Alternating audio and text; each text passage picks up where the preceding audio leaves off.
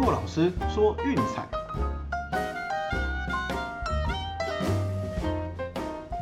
看球赛买运彩，老师教你前往拿白。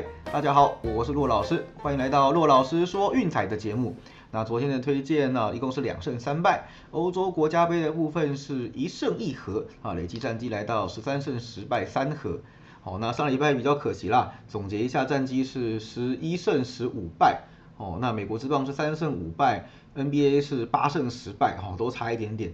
只能说上礼拜的剧本有一点点夸张啦，就是都在最后被莫名其妙的大逆转。哦，你看什么再见过盘炮啊，然后还有像昨天的比赛也是最后被两罚罚过盘，哦，不然就是什么莫名其妙下半场二十几分大逆转，真的是有看没有懂啦。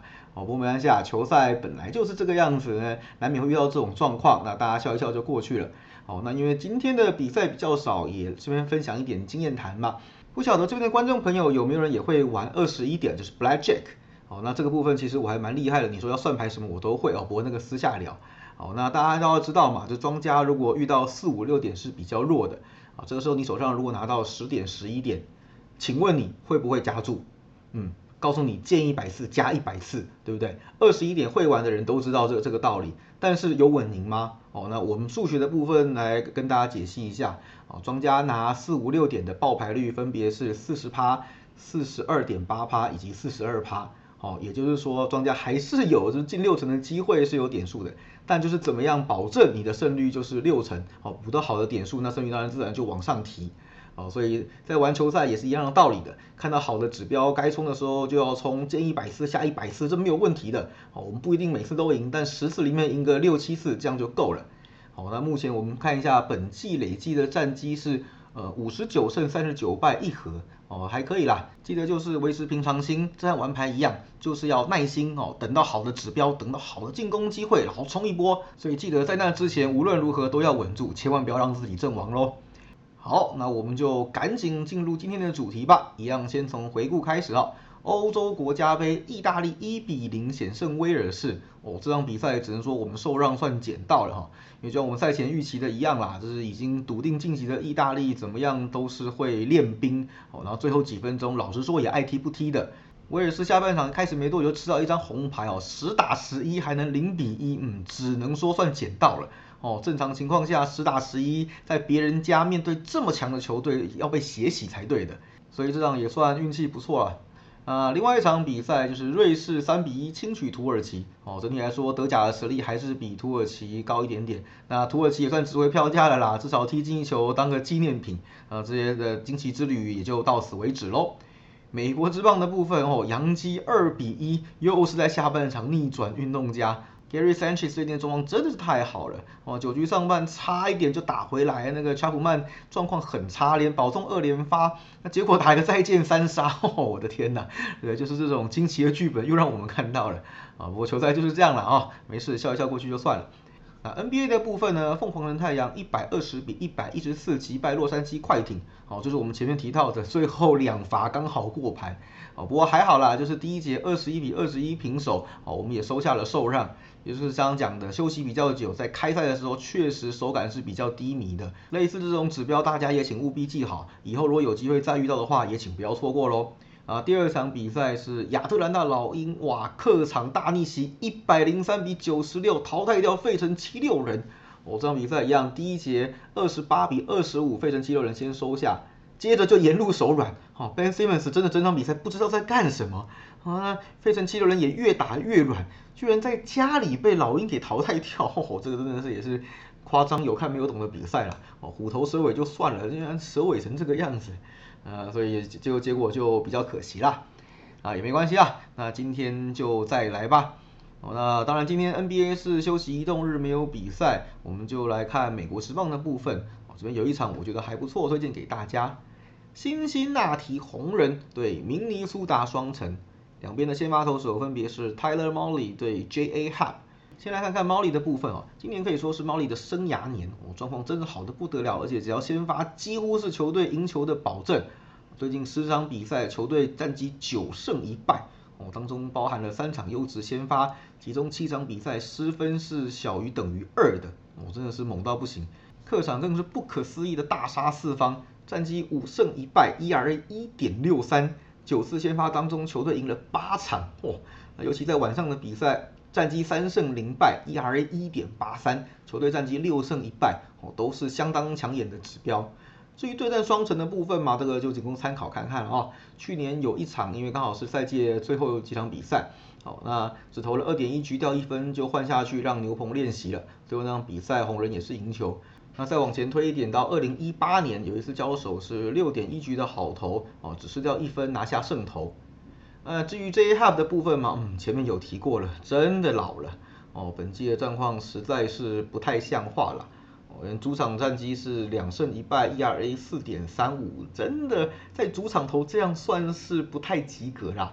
啊，六次先发球队是三胜三败，我在夜间更是他的噩梦，一胜三败，ERA 八点零二，球队战绩是两胜五败，哦，七次先发球队输了五场这么多，那最近八场的先发，嗯，也是不怎么样了，哦，球队战绩是三胜五败，这当中一场优质先发都没有投出来。哦，爆的哩哩啦啦的。那至于说对战红人的部分，仅供参考啦。因为最近一次交手是二零一七年，投了四局失掉两分，吞下败投。哦，再往前二零一四，我觉得那没有参考价值，我们就不讨论了。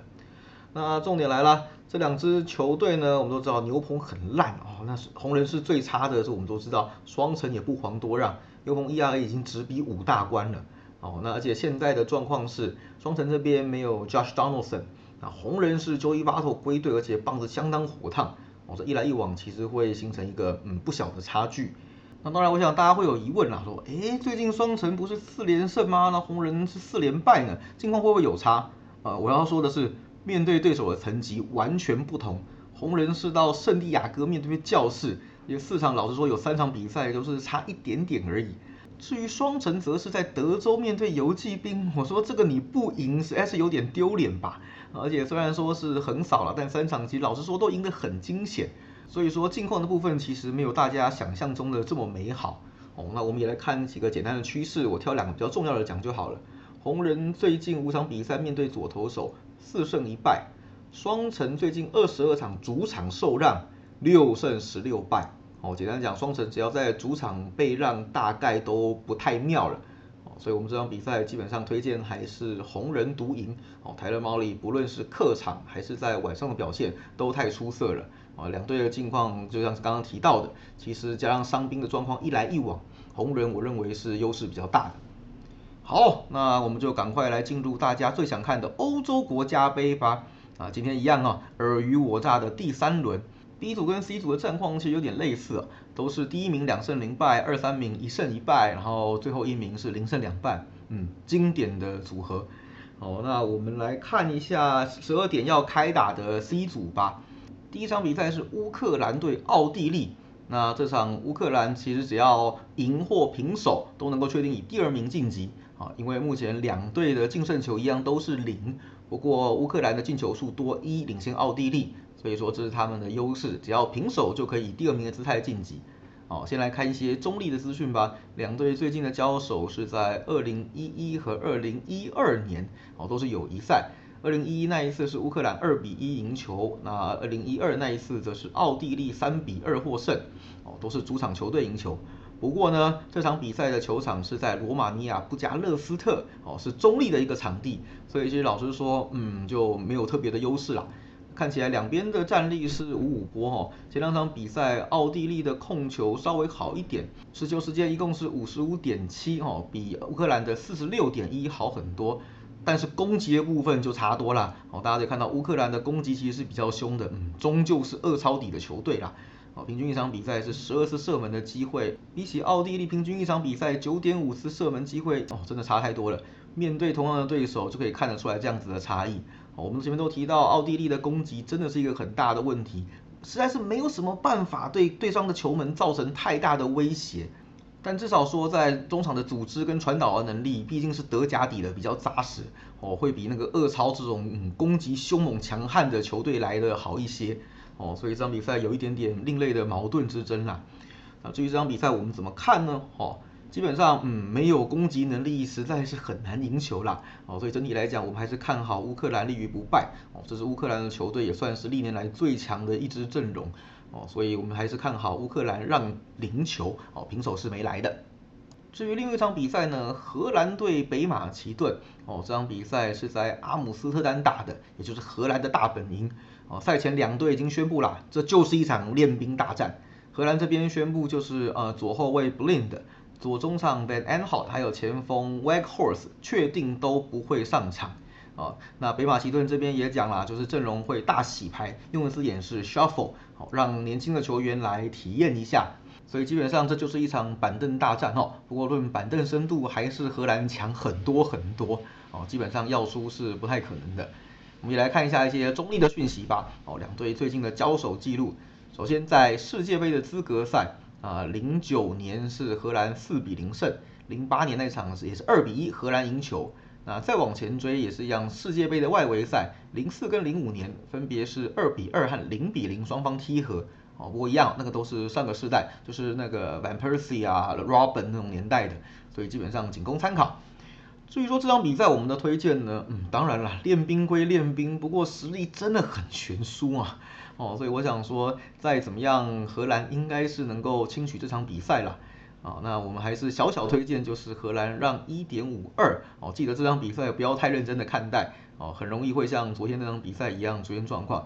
呃，基本上荷兰只要和局哈，就确定以分组第一晋级。这场真的是要得分要快了哈，不然最后十分钟应该就会像昨天意大利那样子，嗯，大家就一团和气的把比赛给结束掉。反正不要受伤，面对淘汰赛才是当务之急。至于三点的比赛呢，哦，一样一场比赛可看性非常高，俄罗斯对丹麦。哦，那这场虽然账面上俄罗斯是主场，不过实际比赛的场地呢依然在哥本哈根，哦，也就是丹麦的大本营。那对两队来说，这场比赛都是非赢不可啦。啊，尤其丹麦更是，丹麦如果这场比赛赢下来的话，诶，其实还是有机会晋级的。那虽然现在我们知道没有 Ericsson，但是整体来说，丹麦前一场比赛对比利时上半场的表现依然是相当不错的。哦，那是因为下半场被那个 Kevin De Bruyne 一个人给打爆。对，所以整体来说，这场比赛丹麦是真主场哦，来面对攻击强悍的俄罗斯，看有没有办法在乡亲父老面前扳回一个颜面呢？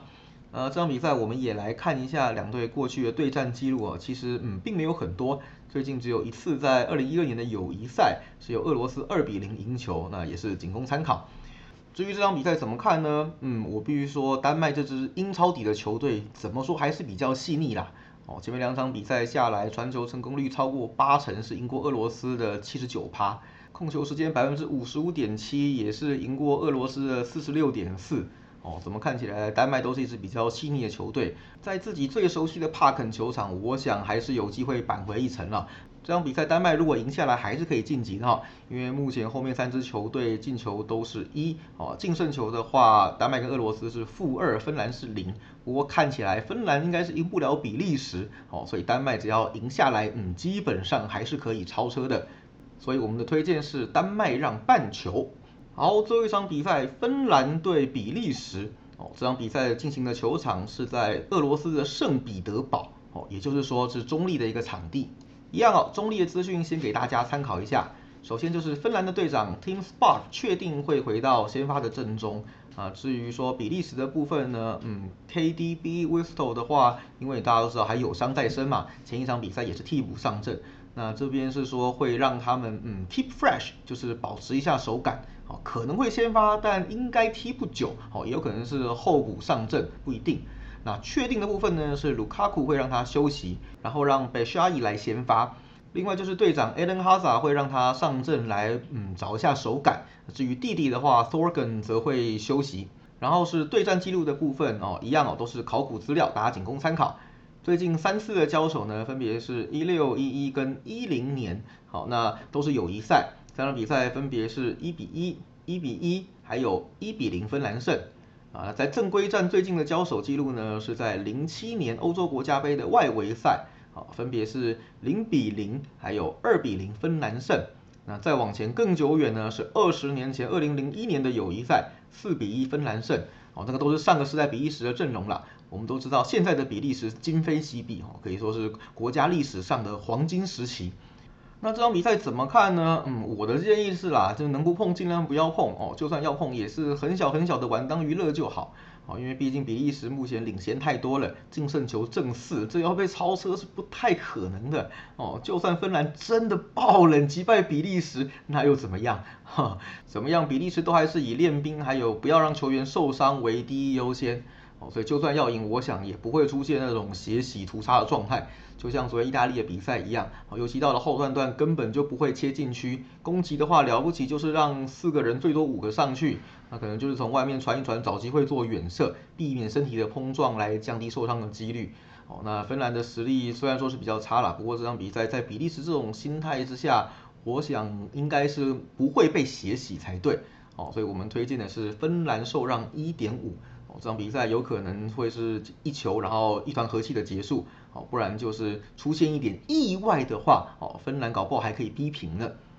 好，最后依然帮大家总结一下，哦，今天只有美国之棒红人独赢，哦，欧洲国家杯的部分，第一场是乌克兰让零，第二场比赛是荷兰让一球半两球。